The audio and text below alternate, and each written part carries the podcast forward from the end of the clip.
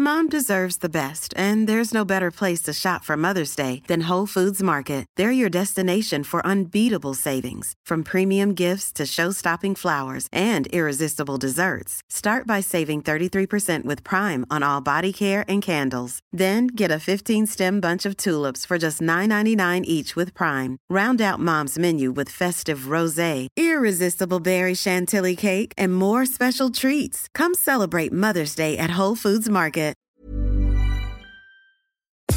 Nous sommes en guerre. Moi, moi, je, personnellement, je m'étouffe. Accélère Accélère Ils sont aux ordres du pognon Faut laisser la star tranquille.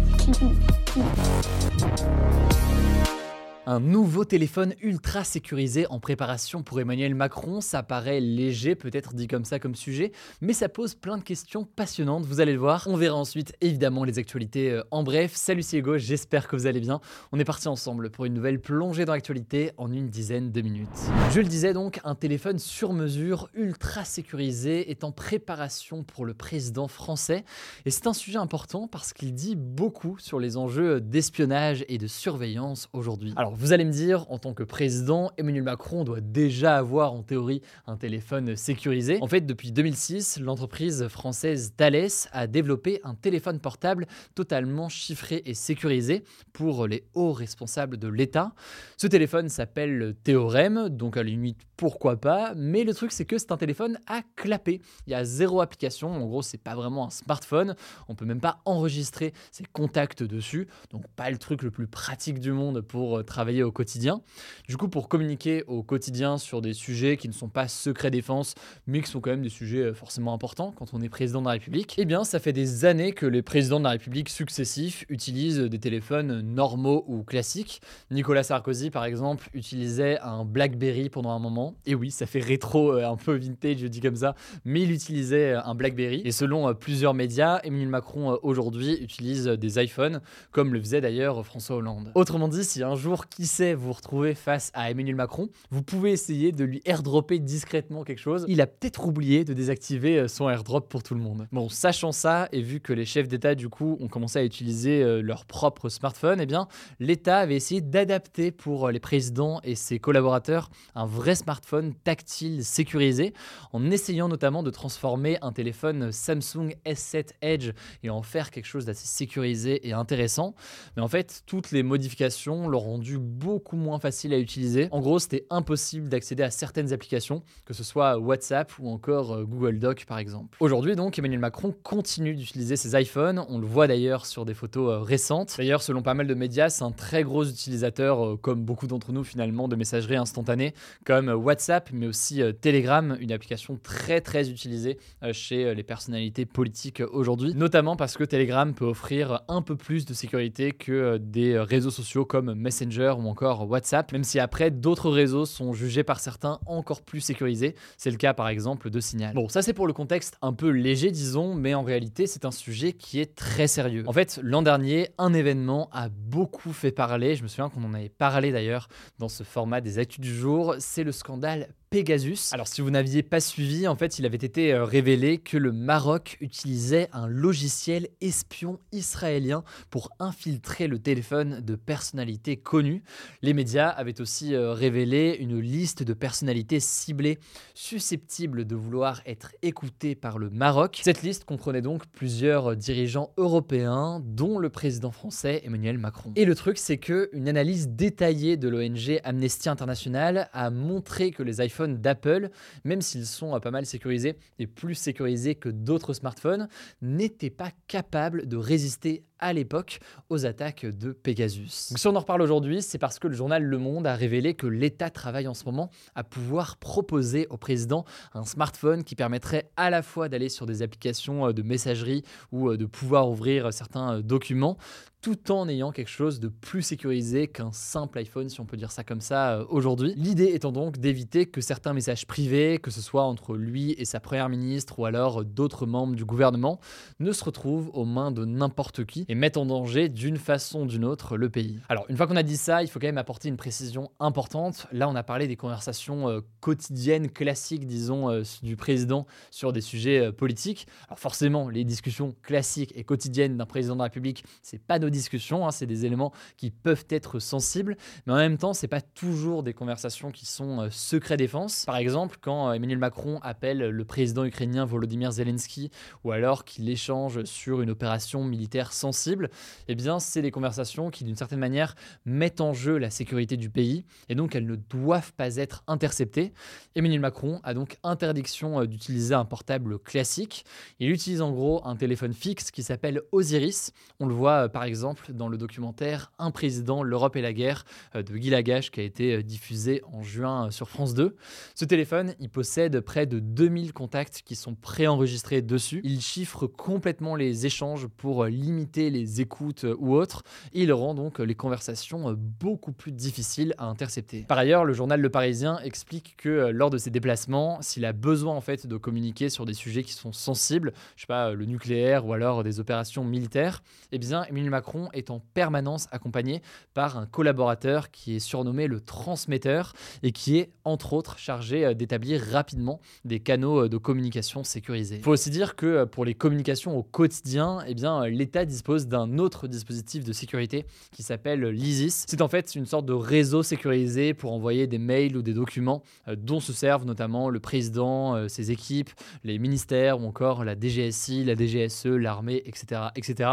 Mais là aussi, ça pose des problèmes en termes d'usage, parce qu'en fait, selon euh, Le Monde et Le Parisien, aujourd'hui, il y a de nombreux fonctionnaires qui critiquent le fait que ce système est beaucoup trop rigide et beaucoup trop lent, en fait, par rapport à des systèmes de messagerie qui peuvent exister euh, aujourd'hui et qu'on utilise tous au quotidien euh, en ce moment. Bref, je trouve ça intéressant de voir comment l'évolution des modes de communication pose aussi des défis et des enjeux pour les États en termes de sécurité. Ça pose évidemment aussi une question plus large hein, sur la question de la surveillance, du renseignement. Il y a beaucoup de choses à voir là-dessus. Et je pense qu'on se replongera d'ailleurs euh, là-dessus euh, un jour sur les systèmes d'écoute qui ont pu être euh, mis en place et qui existent encore dans certains cas aujourd'hui. Les systèmes d'écoute de l'Elysée par les Américains via leur ambassade avaient notamment été révélés il y a quelques années. Au passage, j'en profite parce que j'anticipe la question. On parlera demain dans notre format des actus du jour de cette question de menace de coupure d'électricité par moment en France dans les prochains mois alors que l'hiver approche. Le gouvernement a en effet dévoilé un plan qu'il pourrait potentiellement utiliser. Ça pose beaucoup beaucoup de questions. On verra tout ça demain en détail. Quoi qu'il en soit, je donne la parole tout de suite à Blanche pour les actualités en bref et je reviens juste après.